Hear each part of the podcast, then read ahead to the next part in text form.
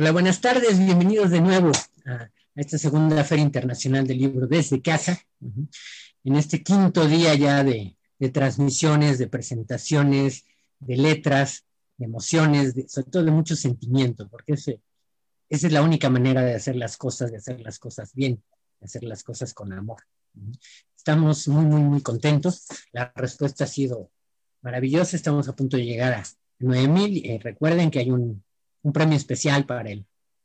La persona número 9000 que se una a, este, a esta feria, a este grupo, donde todo lo que hacemos es arte. Trabajamos para esto. Compártanlo, es importante.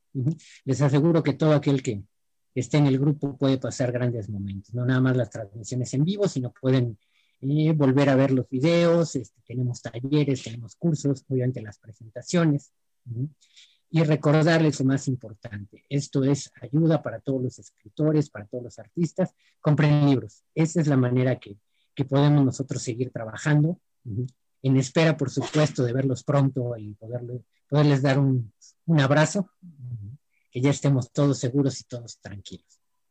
Poco a poco recuerden, hay que incentivar la, la economía, en este caso con los libros, pero si pueden salir, un café, están abiertos ya muchos lugares donde al 30% y con todas las precauciones se puede hacer, pero la gente lo necesita. Entonces es importante que hagamos eso. Tenemos que recuperar nuestra, nuestra economía, nuestro país y sobre todo ayudar a, a, la más gente que podamos. Así es como, como nosotros vivimos y como nos gusta que, que la gente comparta con nosotros. Pero bueno, ahora sí que vamos a darle, como dicen por ahí. Oye, primero que nada agradecerle muchísimo eh, su participación nuevamente en, esta feria con nosotros. Arturo Hernández, un gran amigo, ya tiene, no, tengo el gusto de conocerlo personalmente, todo ha sido así este, en línea, pero ya tuve, ya tengo la oportunidad, ya tengo yo su libro, ya estoy leyendo el, trabajo que él hace y estoy muy, muy contento y muy emocionado esta vez para, para platicar con él. Quiero empezar pues presentárselos y sobre todo que él se presente. Arturo Hernández, por favor. Bueno, pues muchas gracias, Oscar. Este, y bueno, un saludo a toda, a toda la gente que, como bien dices, poco a poco estamos intentando regresar, pero ahorita con estas iniciativas que, que habían tenido la editorial, este, pues nos está juntando, ¿no? Y vamos conociendo personas, aunque sea de manera virtual.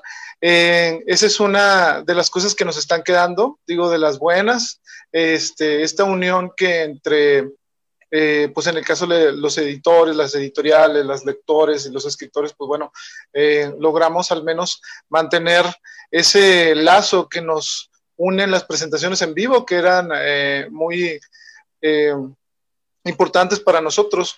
Ahora, como bien dices, están regresando los cafés, las, los restaurantes también. nosotros aprovecho también, vamos a tener una lectura el eh, en el 30 de octubre con las medidas sanitarias eh, que se están pidiendo y pues bueno, es un, es un gran gusto que eh, con mucho cuidado, ¿verdad? Regresamos y pues antes que nada, pues a todos los que están en su casa, espero que se encuentren bien y que pues bueno, este, a pesar que estamos algo golpeados, pues seguimos adelante, ¿no? muchas gracias es bien importante e, esa parte. Poco a poco vamos a ir retomando, vamos a ir apareciendo en más lugares. Dense la oportunidad, porque sí, que por supuesto siempre con, con las medidas sanitarias hasta que esto esté, pues no digo salgamos de esto, sino controlado. ¿Por qué? Porque pasa como con cualquier otra enfermedad, como con cualquier otra situación. Se convierte en parte de lo que ya tenemos. ¿no? El SIDA no llegó, dio un ataque y desapareció, ¿no? sino es algo constante y aprendimos a vivir con ello, a protegernos, a cada vez eh, de una manera más este, integral. Forma parte de nuestra vida, de los peligros que tenemos todo el tiempo, pero aprendimos a hacerlo y creo que como todo así será, así estaremos este, preparados, pero es importante que no nos detenga, porque no solo la enfermedad, no solo hablar del, del COVID, del bicho, de como le quieran decir, sino este encierro, sobre todo esta parte de no poder convivir, de no poder salir, para mucha gente fue más denso que la enfermedad como tal, digo, eh, un, abrazo y los mejores deseos para la gente que, tuvo pérdidas en esta situación y todo. Pero muchos ni siquiera fue por eso, ¿no? O sea, los servicios este, de salud con sus afectaciones y todo, pues también se dejaron de atender muchas cosas. Entonces hubo historias muy trágicas, muy tristes en todo esto, que no necesariamente tuvieron que ver con, esta pandemia eh, directamente, pero sí indirectamente. Sobre todo la soledad y la tristeza, el aislamiento, son, son enfermedades mucho, mucho, muy peligrosas. ¿no? De ahí viene la depresión y vienen otras cosas. Ya de por sí en la vida tenemos tantas cosas de qué preocuparnos, pero aprendemos a hacer, eh, a vivir con ello, a, ver la parte interesante en el sentido del aprendizaje y lo que podemos hacer. Porque comento esto, y lo, platicábamos fuera del aire, lo que es la violencia, lo que es este, los asuntos policíacos, pueden ser una cosa terrible, pero ya lo tenemos en el cine, en la televisión y por supuesto en los libros. Eh, yo estoy encantado, apenas este, el día de ayer llegó a mis manos el libro de Estación Kimura, que me encanta. Eh, a lo mejor no lo entienden, pero ya que lo lean saben por qué se llama así. Pero a, mí me encantó sobre todo porque el, corte policíaco, el corte de hablar de violencia tiene un poco de todo, tiene poesía, tiene, pero sobre todo son relatos cortos. Relatos cortos que, llamamos, que, se llama noir, que es policíaco. Entonces me parece muy, muy, muy interesante sobre todo esto, la forma en que nosotros presentamos eh, la violencia, a lo mejor una balacera, una situación así, es la diferencia del morbo a, los textos que vale la pena. Hay grandes escritores de literatura noir, de literatura policíaca, y no necesariamente digo, está en nuestro psique. Vemos películas, digo, me, me, encanta cómo todo el mundo está con este, ay, ¿cómo se llama? bueno, de, cualquier película de acción, así, y, lo que la historia es lo de menos, están viendo nada más los balazos y, eso es divertido en su momento, aunque sabemos que es una cosa terrible, pero ahí lo disfrutamos, por algo, sabemos que está controlado, es una advertencia sin cuidado. Pero cuando lo leemos, estos grandes escritores de policíacos y todo, es, es, lo mismo, se disfruta diferente. Y yo, te lo digo de una vez, yo estoy disfrutando mucho estos relatos. Platícanos sobre todo de, estos relatos. ¿Por qué, ¿Por qué, la temática? ¿Por qué, ¿Por qué, escribir sobre esto? Sí, eh, pues bien, como, como dices, Oscar, eh, la violencia manejada de una manera que te deja algo más que esa simplemente, eh, bueno, más que esa simple violencia, pues es lo que hace una trama interesante, ¿no? Casi siempre en cualquier obra el villano lleva un peso grande, ¿no? Y pues el villano en ciertos eh, momentos, por lo general en este tipo de historias, usa la violencia, ¿no? Y el por qué hacerlo de esta manera creo que eh, depende del texto, porque le cuento a la gente, son 24 historias.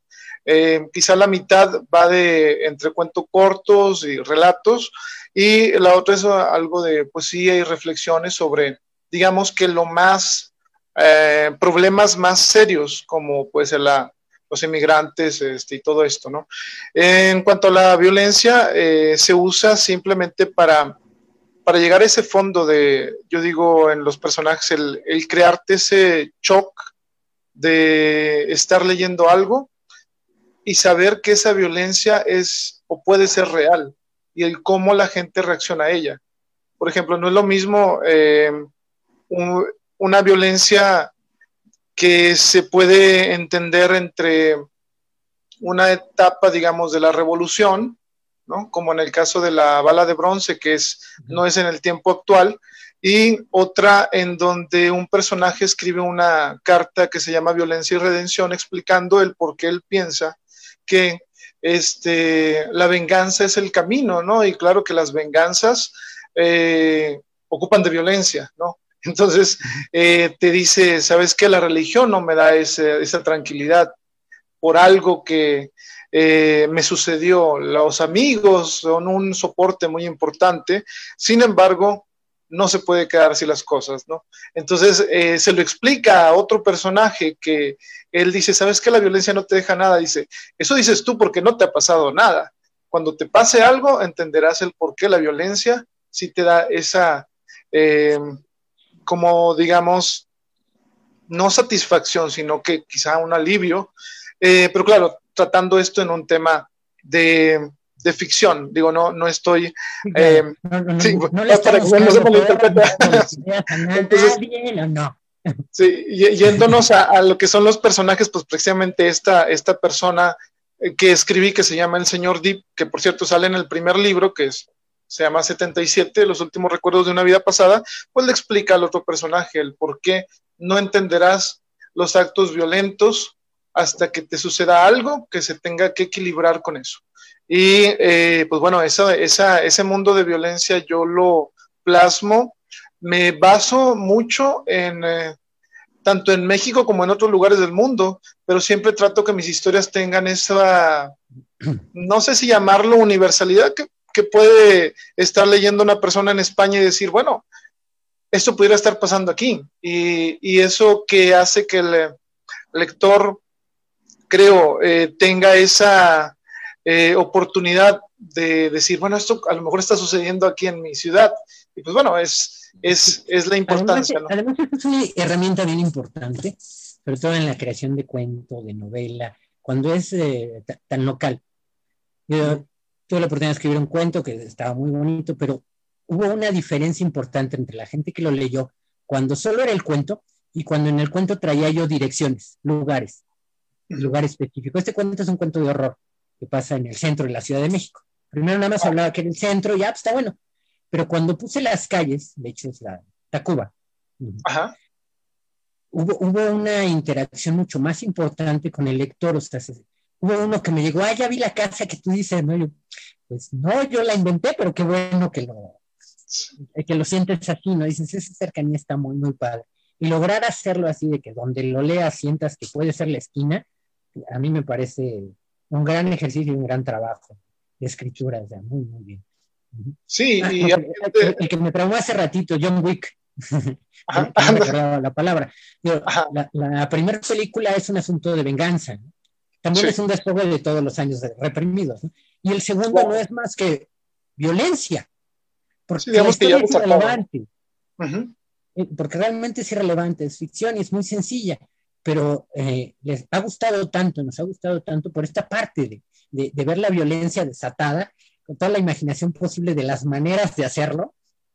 Pero eso es importante y, nos libera. Yo creo que esto, la lectura, sobre todo de violencia, no provoca violencia, sino simplemente te desfoga y, creo que te da la oportunidad también de soltarlo de otra manera. Sí, y, creo que te da la oportunidad de ver las consecuencias de esa violencia, ¿no? Eh, cuando hay ese pago de decir, ah, ok, es... Hay una frase del primer libro que, creo, voy a intentar recordar, que dice uno, eh, si caminas por este lugar de la manera que lo hacemos nosotros, no tienes, no debes de tener miedo, si no, no camines, ¿no? Entonces, este, te da ese rubro de que la, eh, la gente violenta, por lo general en mis historias, muere de una manera violenta. Entonces, este, digamos que ese es el pago que tiene que, que suceder. Eh, es raro que, en, em, como dices en las películas de John Wick, te detengas a pensar de los, no sé, como 120 personas que viste que mató en una, en, eh, una hora y media, digas, oye, ¿y el, el otro tenía hermanos? o tenía una hija, o tenía, pues no, porque claro, está hecho para la ficción. Creo que en eh, los libros que yo hago, siento que las muertes, aunque no son tantas, eh, me gusta que impacten. O sea, que sí se siente que es ficción, pero que diga, se sintió, se siente ese... Recordar que hay humanidad, ¿no? Son humanos, son personas, tienen vidas. Eso es bien importante porque si no, de la otra manera como dices, sí puede ser fomentar la violencia. Aquí es recordarte que sí, la violencia existe y todo, pero como dices, tiene un pago. Claro. Sí, es, es similar a nuestras obsesiones, porque a todos, a muchísimos nos gusta, por ejemplo, las historias de asesinos seriales. Claro. Sí, está fuerte y qué interesante, pero todos a fin de cuentas los conocidos son conocidos porque los atraparon y porque fueron a la cárcel o muertos o, vamos, tuvieron un, pago por ello. Sí, y ahora que mencionas los asesinos seriales, hay eh, dentro de este, bueno, aquí lo muestro para que lo, lo ubiquen, aquí lo traigo, que aprovechando el gol, ¿no? Este, hay, tres historias que se enlazan y las eh, tres hablan de, una, de un asesino serial que se le ocurre ir por la calle, eh, buscar una víctima, pero no se da cuenta que la víctima a la que le puso el ojo es otro igual que él. Entonces, son, son tres historias enlazadas y, y, como te digo, o sea, te, te das cuenta de poner a, a, los personajes que, yo, ahorita es muy, muy difícil encontrar algo diferente, porque todas las historias, eh, como dicen, ya se han contado. Me acuerdo alguna vez escuchar a Tarantino que le decían por sus perros de reserva, ¿no? Oye, ¿qué tal se parece? No sé qué. Y decía, a ver, ¿cuántas películas o cuántos trabajos han hecho de robo a bancos o robo a joyerías? Pues tienes que contarlo a tu estilo. En este caso, por ejemplo, yo siempre trato de, de llevar algo que, este, que me guste y, ponerle esos toques de originalidad. Ahorita habla sobre eh, el nombre del libro de Estación Kimura, en sí se lo debe el Kimura a un policía eh, que está postrado en su cama lleno de, eh, pues todo esto que nos ponen los hospitales cuando ya nos estamos casi yendo, ¿no? este, y él está pagando, digamos, esa violencia que ejerció cuando la estaba, digamos, entre comillas, utilizando para un bien, que era proteger a la sociedad. Entonces, este, te das cuenta el uso de la violencia, eh, cómo todos tienen justificación. Y los asesinos seriales, increíblemente, sobre todo de estos, digo, eh, decirles grandes figuras por lo que hicieron es malo, pero digamos que son unos grandes ejemplos de lo que no debería de suceder.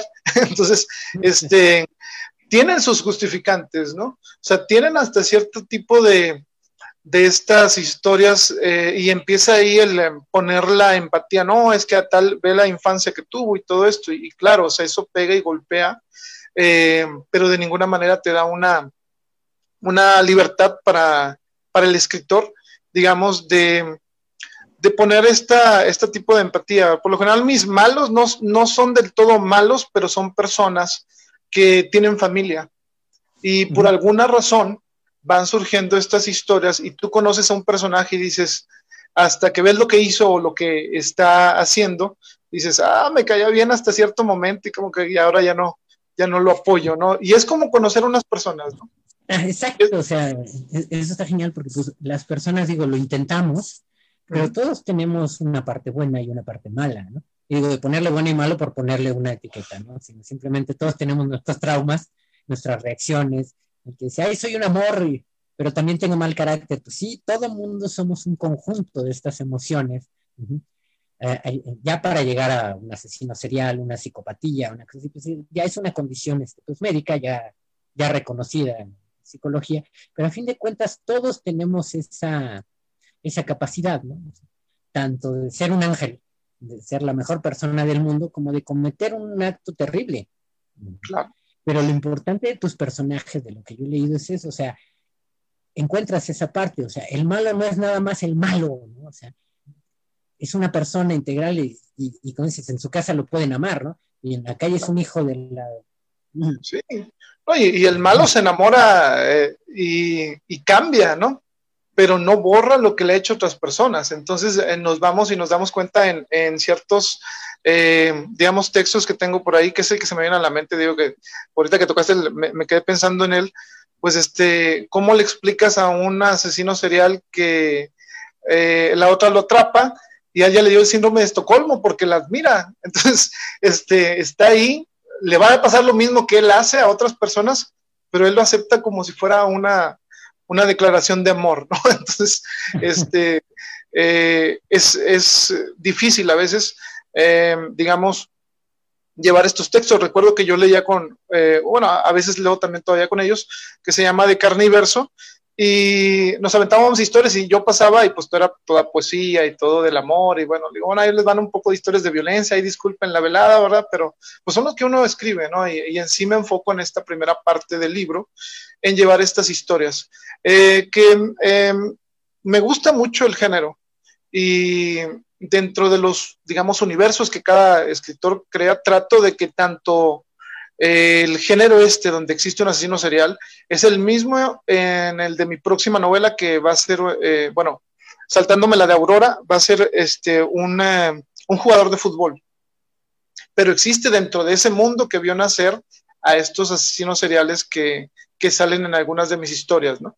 Entonces, este, me gusta que haya eso, que, que los, que si tú leíste, por ejemplo, ahorita, Oscar, el de Estación Kimura, cuando leas el de 77, digas, ah, entonces, que esto no es una gran revelación, pero para los que les sirva, ¿no? Eh, Kimura es el hijo del señor Deep, del que está empecinado en que así debe ser la ah. venganza.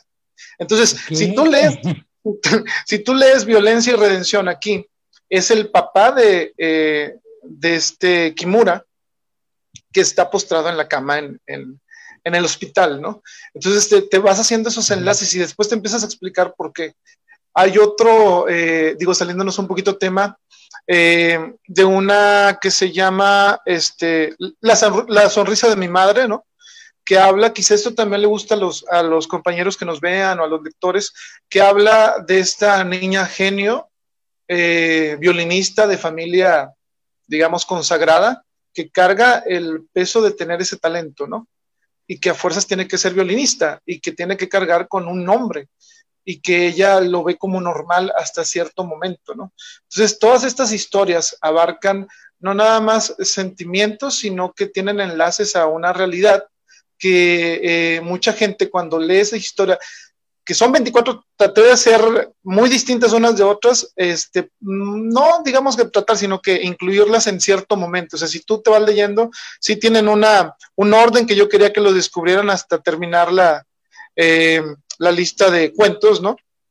Incluso este, con, con, el que abro, un fragmento del que abro, eh, que habla de un escritor que está en una cafetería, sentado, este, después de quién sabe cuánto tiempo, esperando que regrese una persona que vio por no sé, 40 segundos y sintió que era el amor de su vida y ya no lo volvió a ver.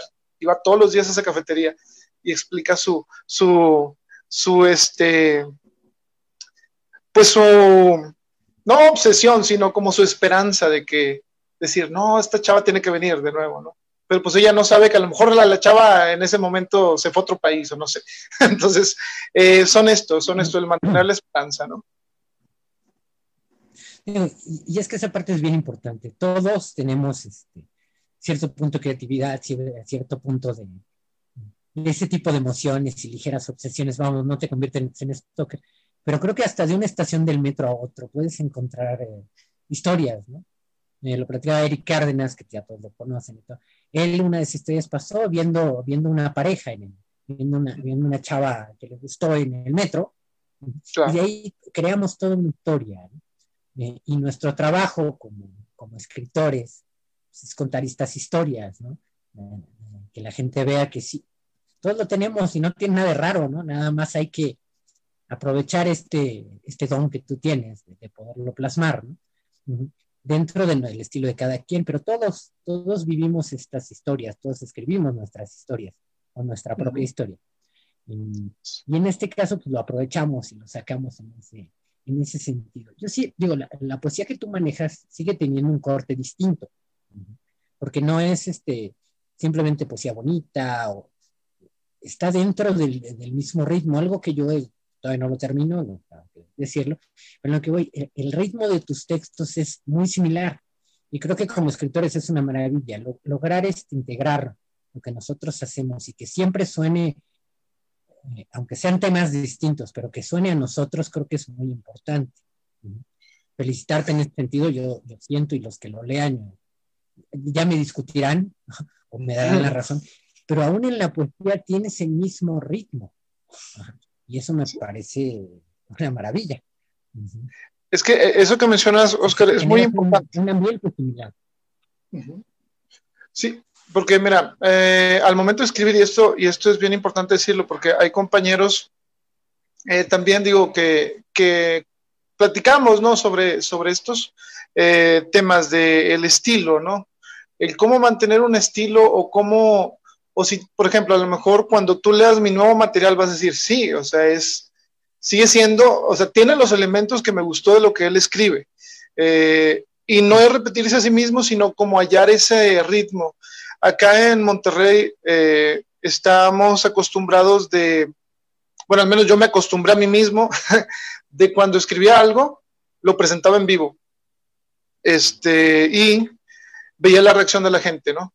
Entonces, por ejemplo, les digo, bueno, todos estos que ves tú aquí se, estrenaron en vivo antes de, de, ponerlos en libro. Y en vivo me refiero a que eh, pues la gente lo, lo, lo, tuvo en primicia, digamos. ¿Y qué te deja eso a ti? De que yo tenía que llevar un ritmo a la hora de leer. Este, ¿Y cómo lo hago interesante esto? Eh, yo encontré, digamos, que una manera es de no gastar palabras innecesarias, en mi opinión. Eh, por ejemplo, estoy ahorita aquí al lado de mi ventana, ¿no? como Yuri, ¿no? Entonces, este, y podría describirte en un párrafo completo la forma de mi ventana, la luz que brilla, sea, todo. Pero si yo nada más te pongo, estaba escribiendo al lado de mi ventana y tuve que salir, entonces te das cuenta que el ritmo no te detuvo.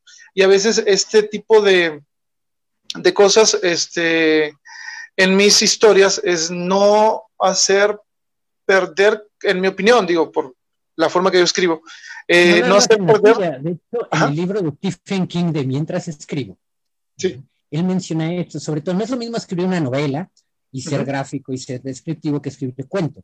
Cuando escribes cuento, y, ese no, lo dijo King, no me acuerdo de quién es, ahorita me acuerdo, igual que hace rato, si tú puedes decir algo con algo que dijiste en cinco palabras, lo puedes decir en tres, en los cuentos escríbelo con dos.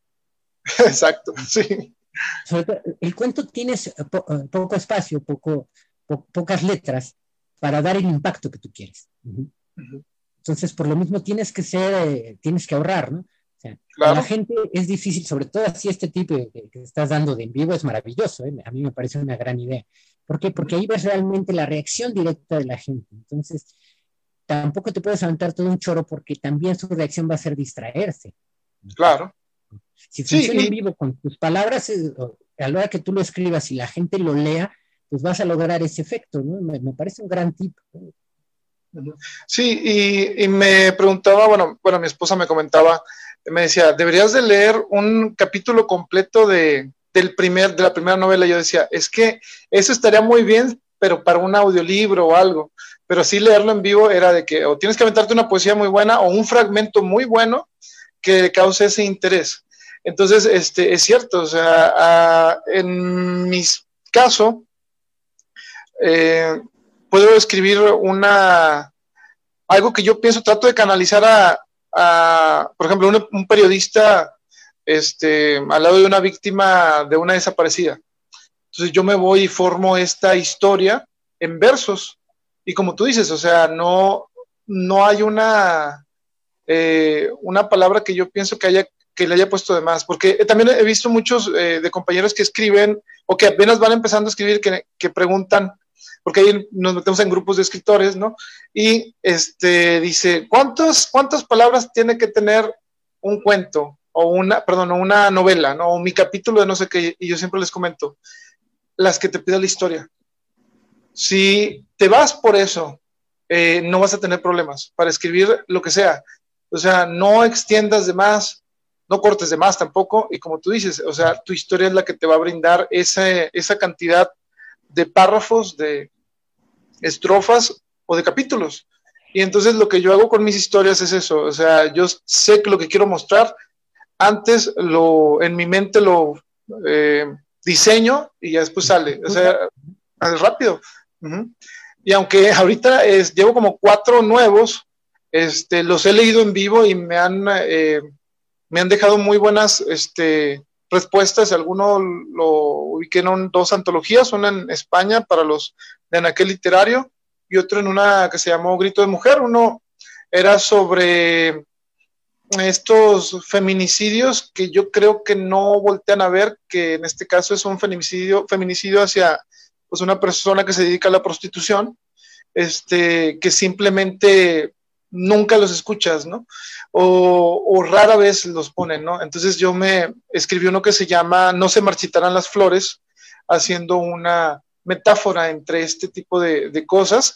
Y, eh, y, el otro este, fue, se acabaron las historias de amor, en donde una escritora, es la, bueno, una escritora que no se dedica profesionalmente a esto, se pasa viendo en una estación de trenes este, a las parejas y se pone a escribir historias de amor hasta que se le acaba el material, ¿no? Y ahí, pues, son otras cosas. Y es como te digo, o sea, buscar estas historias, como dices, son, eh, hay muchas cosas de qué escribir. El género así violento, de crimen y todo esto me gusta mucho, pero eh, gracias a, al darme esta oportunidad de llevar otro tipo de, de, historias, creo que no me he encasillado tanto, digamos, pero si me encasillaran, pues yo no tengo problema, mientras les guste lo que uno escribe. Este, pues bueno, muchas gracias, ¿no? Pero sí te da esa versatilidad de que, por ejemplo, si yo te invito a una lectura mía, puedo leer El Mazo, puedo leer este que te digo de, eh, o uno del derecho de las mujeres, puedo leer eh, La chica que se sentía fracasada, que es una historia ahí para los, ahora sí como para los jóvenes. este, este, y, y, pues te digo, o sea, es eso, o sea, mantenerlo interesante. Porque acá, no sé en, en, en dónde, eh, ¿tú estás en México? En la Ciudad de México. En la Ciudad de México, me imagino que también hacen lecturas, ¿no? Y a veces, este, pues tú dices, que, me aviento como 20 poemas y pues sí, a, la vez, a veces la gente no reacciona a lo mismo. Entonces, diseñar un set con historias diferentes para que la gente no se nos, este, pues a lo mejor tienda a, no aburrirse, pero pues como que ya se suena algo tedioso. Entonces, por eso de ahí salió las, lo de Kimura, de que tú agarraras un libro y tuvieras prácticamente varios géneros, ¿no? Está genial. Y eso es bien importante. Digo, sí, claro, hay, hay géneros que nos gustan, que se nos da, pero esta, esta diversidad es lo que nos hace más fuertes. ¿no? mi primer libro fue fantasía, ¿no? high fantasy, fantasía, magia, espadas y todo. Y por, por suerte, trabajo y toda la gente que me ha leído, me conoce y todo, les gusta mucho lo que hago en horror, por ejemplo. Y de ahí sale la misma editorial a los ah, escritores, a los nuevos, a los que quieren, es esta idea de las antologías, ¿no? así tú escribas este cuento romántico, yo te voy a eh, invitar para que participes en una antología de horror, ¿no? O si lo que tú escribes es horror, te voy a invitar a escribir cuentos para niños, porque es nuestro compromiso y, es la mejor manera que nos hacemos mejores, ¿no? Retándonos, intentando. Y si logras, aún en esos cambios de género literario, que siga sonando a ti, eso es lo que a mí me parece que, es realmente el reto y la maravilla de esto. sí, sí, sí. sí, porque te digo, ahorita hablando de esto, el, cambiar de género a veces es lo que más se nos pudiera dificultar a algunos, ¿no? El dar ese brinco, el atreverse, porque hay unos que son muy buenos pero no se atreven, dicen, no, no, es que luego se escribe, imagino que, que, mucha gente que tú conoces en, en, el género de horror dicen, yo no voy a estar escribiendo un poema de amor, no, o sea, no va conmigo, ¿no? Pero ahí tienen su guardadito, ¿no? para cuando se, cuando se necesite con nuestras eh, parejas, digamos, ¿no? Pero, este, pero sí, o sea, eso, el atreverse, eh, te digo, leer la bola de bronce en vivo y después salir con la de un niño que cree que puede convertirse en músico, aunque todos digan lo contrario, pues sí te da un, te da un cambio en el ambiente y, te digo, eso es, eso es especial y, y gracias a la gente que, que pues ha sido parte de esto y, me ha apoyado en, en las redes y en, y en, vivo. Y pues bueno, eh, hablando de eso, saludos a, a, los que nos están ahí este, eh, saludando, baja la redundancia, ¿no? Y pues bueno, qué bueno que están acá con nosotros platicando, ¿no? Este, de... Aprovechar Alberto Godínez, saludos, Eli Cárdenas, Noemí Bravo, buenas tardes. Pris Ortiz, nos vemos al ratito. Israel Uribe, Ángel Bernal, Ana Cecilia Vázquez, Saludos, ¿cuántos años? Patricia Martínez Estrada, Beatriz, Edith pues, Santillán. Saludos aquí que están al pendiente de lo que estamos platicando.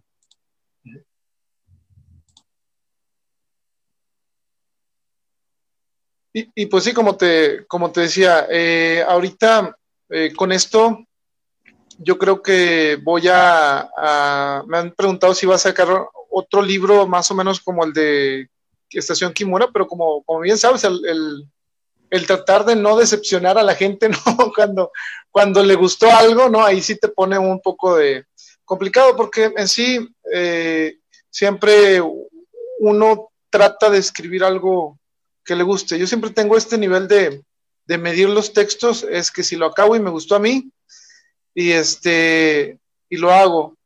Ah, ahora el siguiente paso es leerlo en vivo, como te comentaba, y ver la reacción. Afortunadamente. Tienes tu, tu, proceso y eso está muy bien, pero en ese sentido, en alguna ocasión preguntaron, estamos varios autores, a cada uno le preguntaron cuál es su mejor libro, porque estábamos varios que teníamos ya más de cinco libros publicados.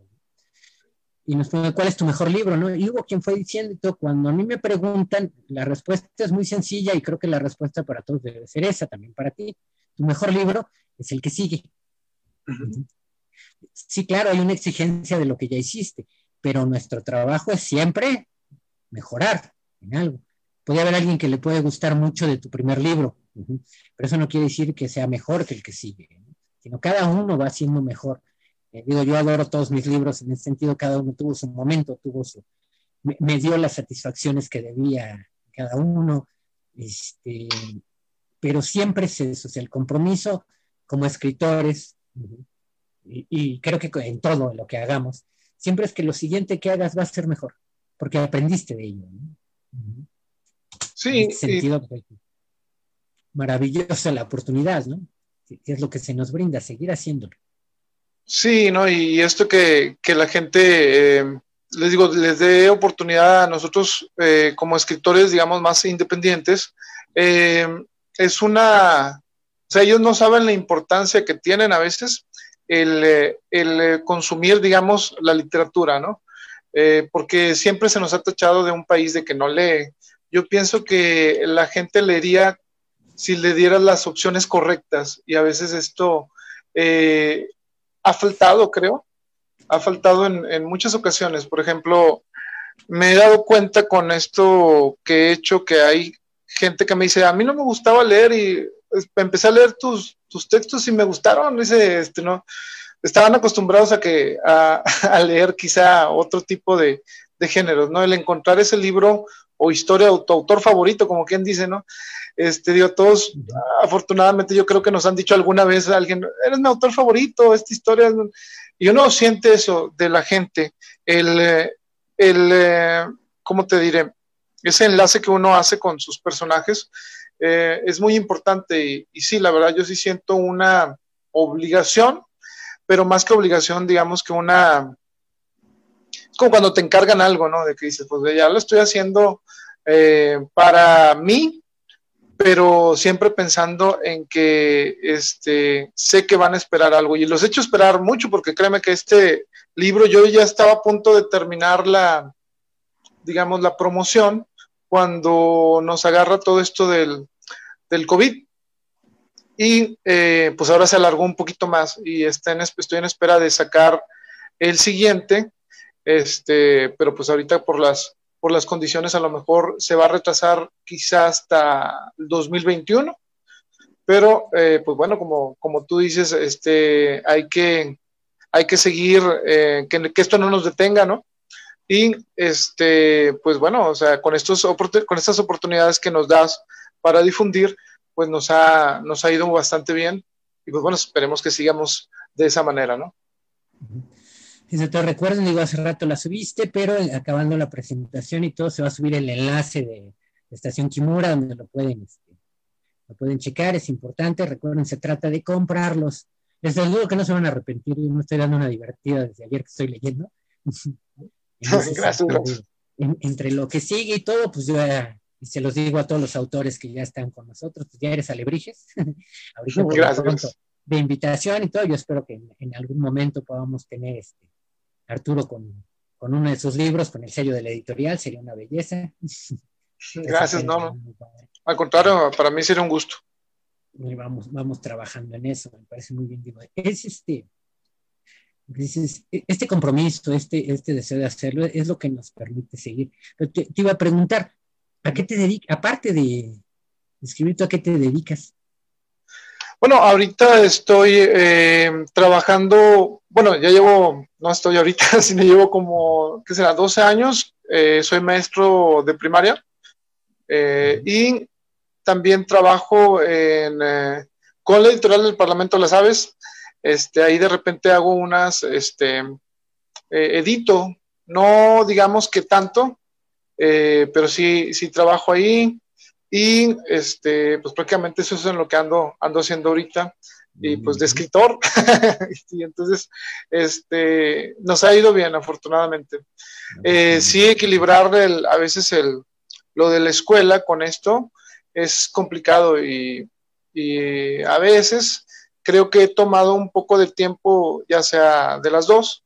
Espero no quedar mal con ninguna de las dos, pero en un futuro sí quisiera dedicarme al 100% a, pues, a la literatura, ¿no?